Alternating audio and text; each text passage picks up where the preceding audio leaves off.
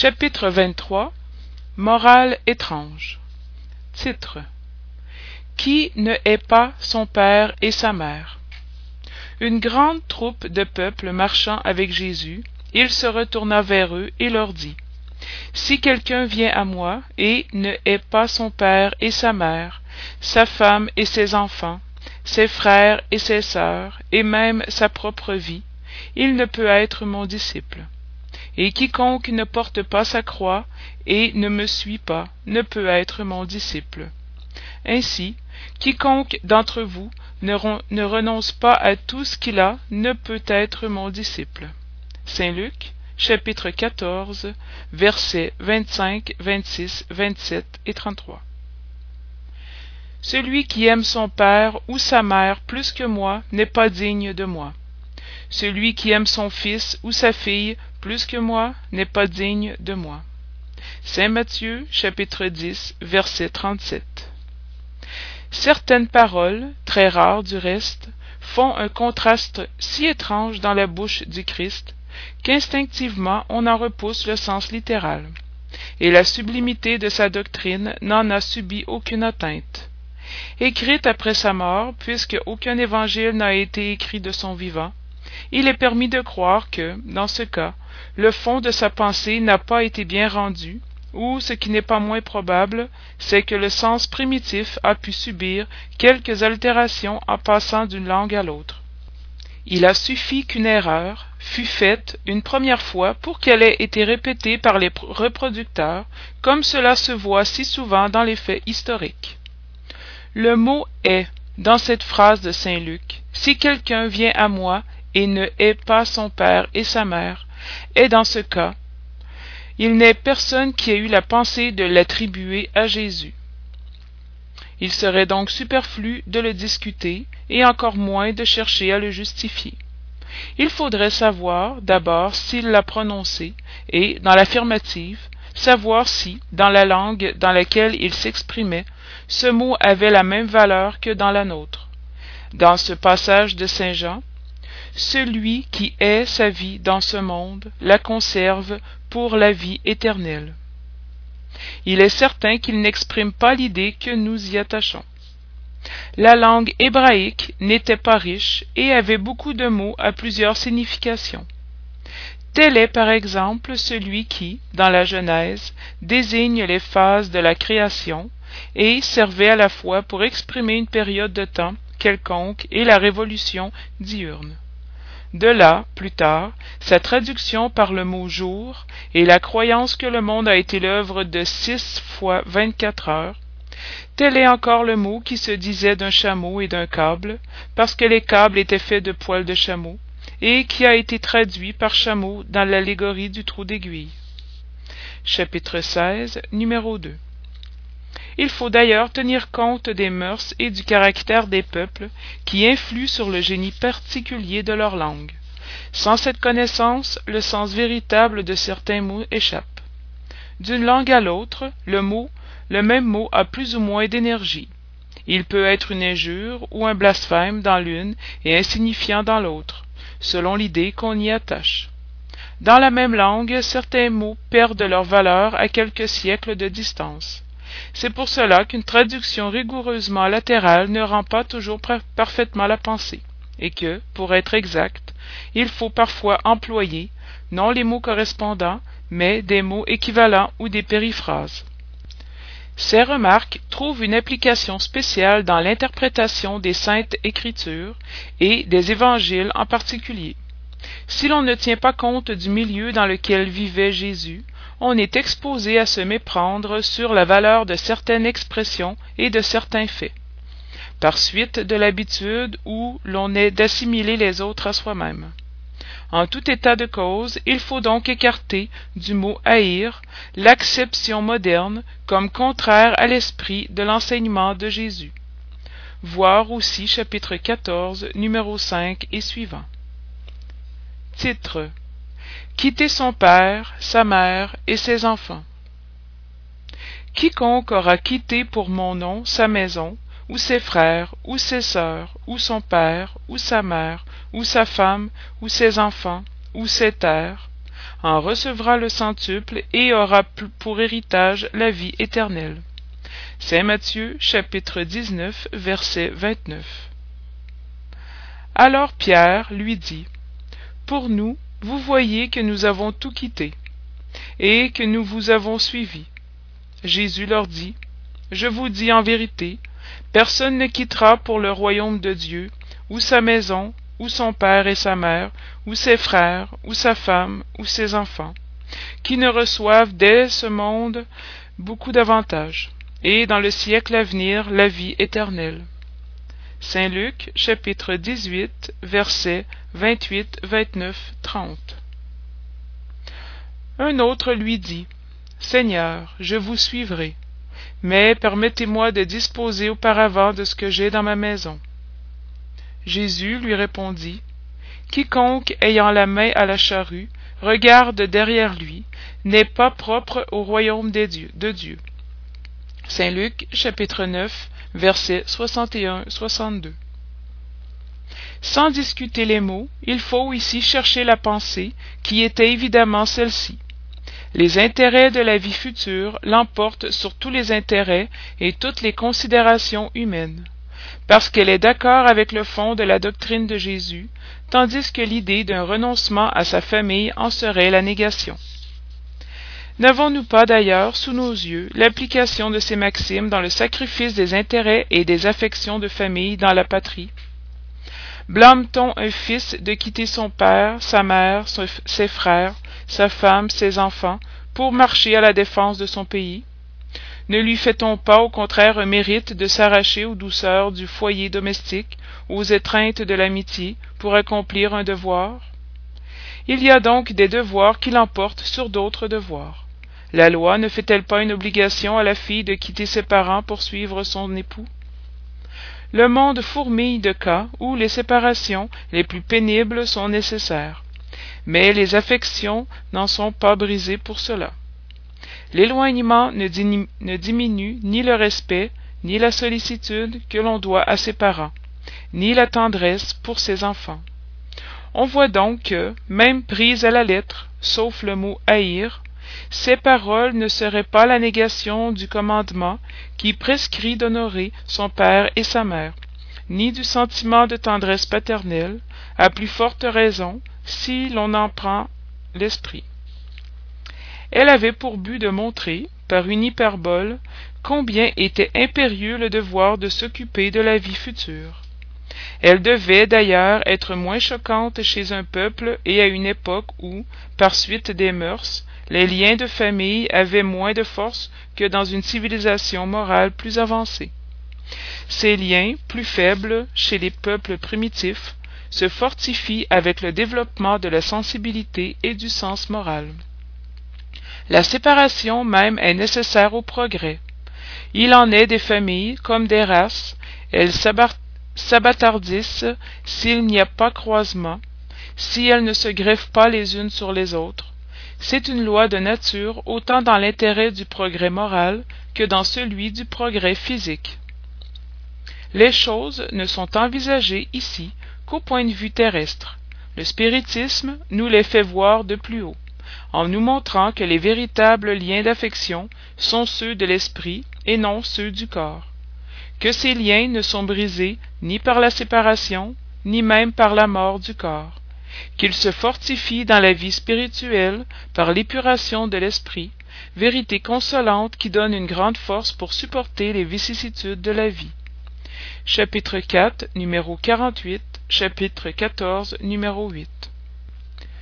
Titre Laissez aux morts le soin d'ensevelir leurs morts. Il dit à un autre, Suivez-moi. Et il lui répondit, Seigneur, permettez-moi d'aller auparavant ensevelir mon Père. Jésus lui dit, Laissez aux morts le soin d'ensevelir leurs morts, mais pour vous, allez annoncer le royaume de Dieu. Saint Luc chapitre 9 versets 59 et 60 que peuvent signifier ces paroles? Laissez aux morts le soin d'ensevelir leurs morts. Les considérations qui précèdent montrent d'abord que, dans la circonstance où elles ont été prononcées, elle ne pouvait exprimer un blâme contre celui qui regardait comme un devoir de piété filiale d'aller ensevelir son père. Mais elle renferme un sens profond qu'une connaissance plus complète de la vie spirituelle pouvait seule faire comprendre. La vie spirituelle en effet est la véritable vie. C'est la vie normale de l'esprit.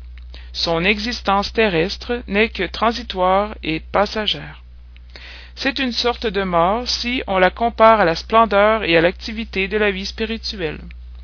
Le corps n'est qu'un vêtement grossier que revêt momentanément l'esprit véritable chaîne qui l'attache à la glèbe de la terre et dont il est heureux d'être délivré. Le respect que l'on a pour les morts ne s'attache pas à la matière mais par le souvenir à l'esprit absent.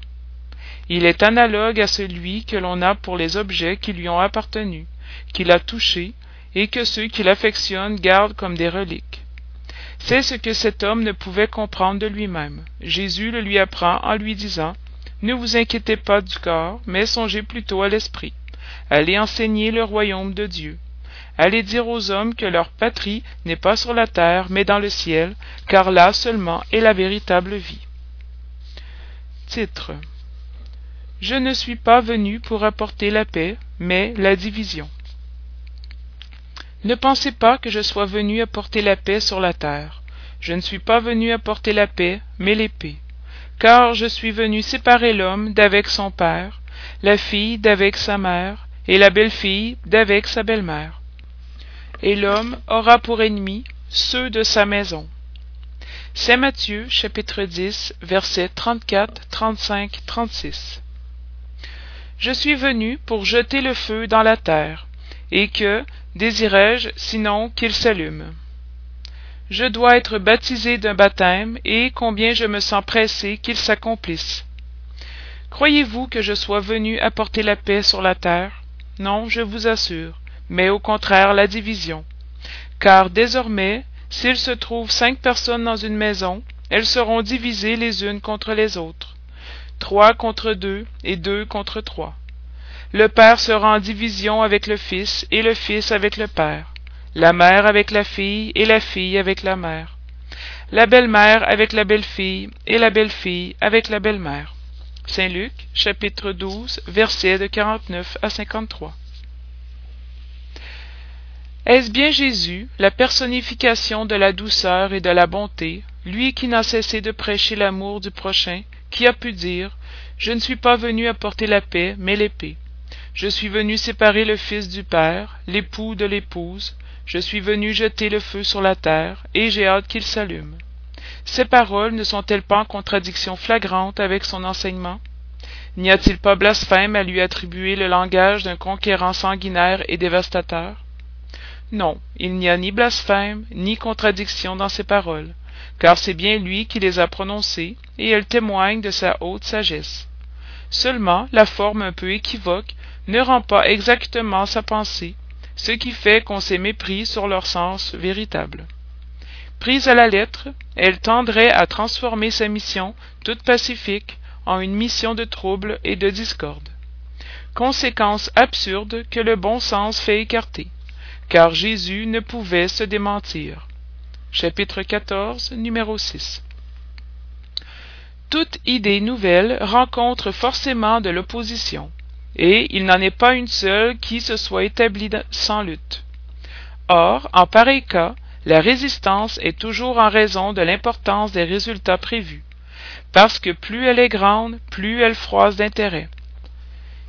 Si elle est notoirement fausse si on la juge sans conséquence personne ne s'en émeut et on la laisse passer sachant qu'elle n'a pas de vitalité.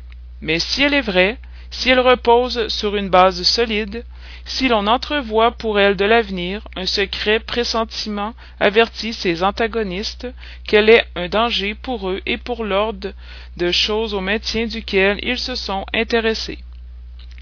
C'est pourquoi ils frappent sur elle et sur ses partisans.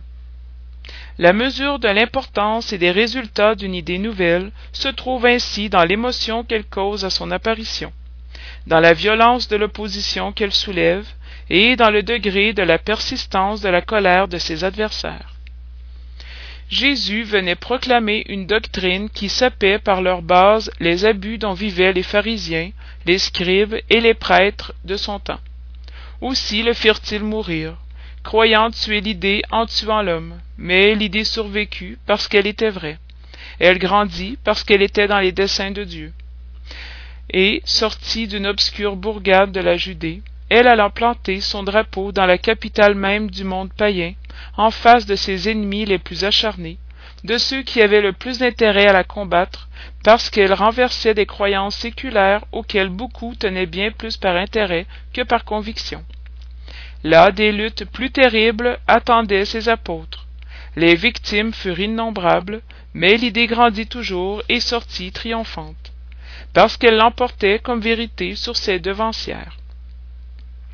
Il est à remarquer que le christianisme est arrivé lorsque le paganisme était à son déclin et se débattait contre les lumières de la raison. On le pratiquait encore pour la forme, mais la croyance avait disparu. L'intérêt personnel seul le soutenait. Or, l'intérêt est tenace. Il ne cède jamais à l'évidence. Il s'irrite d'autant plus que les raisonnements qu'on lui oppose sont plus péremptoires et lui démontrent mieux son erreur. Il sait bien qu'il est dans l'erreur, mais ce n'est pas ce qui le touche, car la vraie foi n'est pas dans son âme. Ce qu'il redoute le plus, c'est la lumière qui ouvre les yeux des aveugles. Cette erreur lui profite, c'est pourquoi il s'y cramponne et la défend.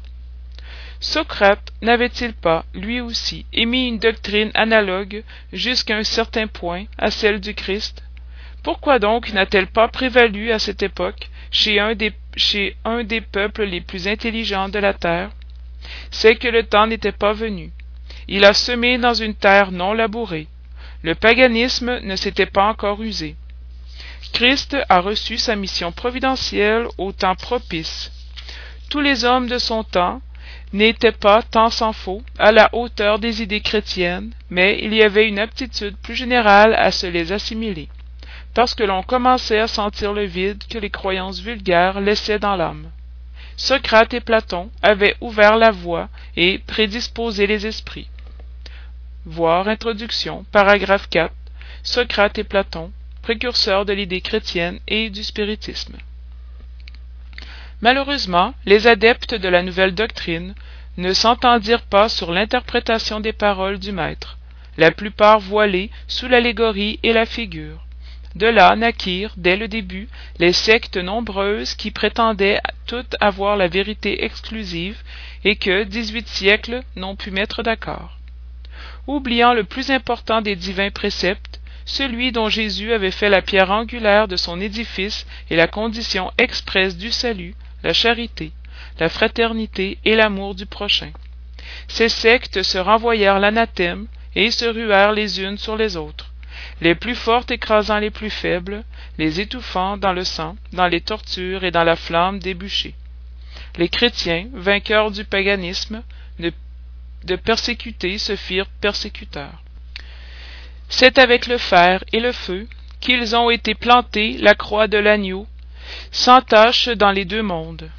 C'est un fait constant que les guerres de religion ont été les plus cruelles et ont fait plus de victimes que les guerres politiques, et que dans aucune il ne s'est commis plus d'actes d'atrocité et de barbarie.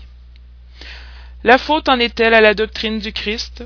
Non, certes, car elle condamne formellement toute violence, a-t-il dit quelque part à ses disciples? Allez, tuez, massacrez, brûlez ceux qui ne croiront pas comme vous. Non, car il leur a dit au contraire Tous les hommes sont frères, et Dieu est souverainement miséricordieux. Aimez votre prochain, aimez vos ennemis, faites du bien à ceux qui vous persécutent. Il leur a dit encore Qui tuera par l'épée périra par l'épée.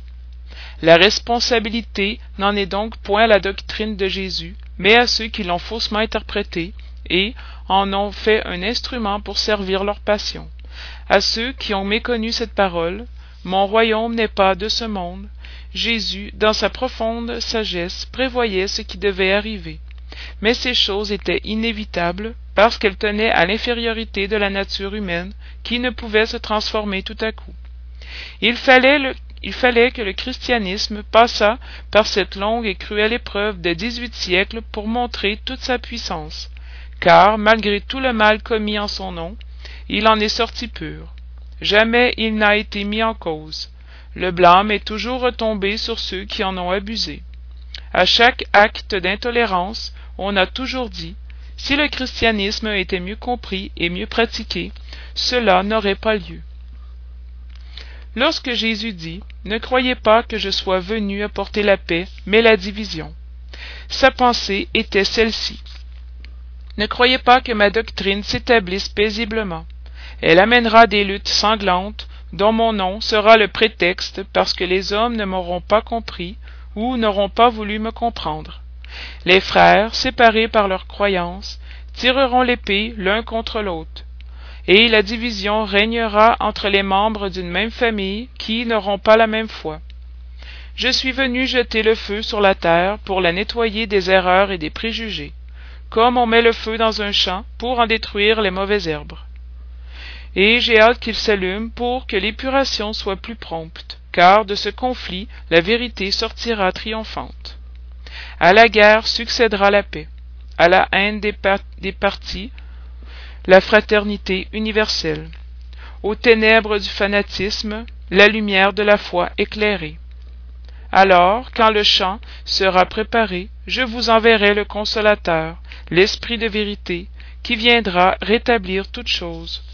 C'est-à-dire qu'en faisant connaître le vrai sens de mes paroles que les hommes plus éclairés pourront enfin comprendre, il mettra fin à la lutte fratricide qui divise les enfants d'un même Dieu. Là, enfin d'un combat sans issue, qui ne traîne à sa suite que la désolation et porte le trouble jusque dans le sein des familles, les hommes reconnaîtront où sont leurs véritables intérêts pour ce monde et pour l'autre. Ils verront de quel côté sont les amis et les ennemis de leur repos. Tous alors viendront s'abriter sous le même drapeau, celui de la charité, et les choses seront rétablies sur la terre selon la vérité et les principes que je vous ai enseignés le spiritisme vient réaliser au temps voulu les promesses du Christ. Cependant, il ne peut le faire sans détruire les abus. Comme Jésus, il rencontre sur ses pas l'orgueil, l'égoïsme, l'ambition, la cupidité, le fanatisme aveugle, qui, traqués dans leur dernier retranchement, tentent de lui barrer le chemin et lui, suscitent des entraves et des persécutions. C'est pourquoi il lui faut aussi combattre, mais le temps des luttes et des persécutions sanglantes est passé. Celles qu'il aura à subir sont toutes morales, et le terme en est rapproché. Les premières ont duré des siècles, celles-ci dureront à peine quelques années, parce que la lumière, au lieu de partir d'un seul foyer, jaillit sur tous les points du globe, et ouvrira plutôt les yeux des aveugles. Ces paroles de Jésus doivent donc s'entendre des colères qu'il prévoyait que sa doctrine allait soulever des conflits momentanés qui allaient en être la conséquence, des luttes qu'elle allait avoir à soutenir avant de s'établir, comme il en fut des Hébreux avant leur entrée dans la terre promise, et non d'un dessein prémédité de sa part de semer le désordre et la confusion. Le mal devait venir des hommes et non de lui. Il était comme le médecin qui vient guérir, mais dont les remèdes provoquent une crise salutaire en remuant les humeurs malsaines du malade.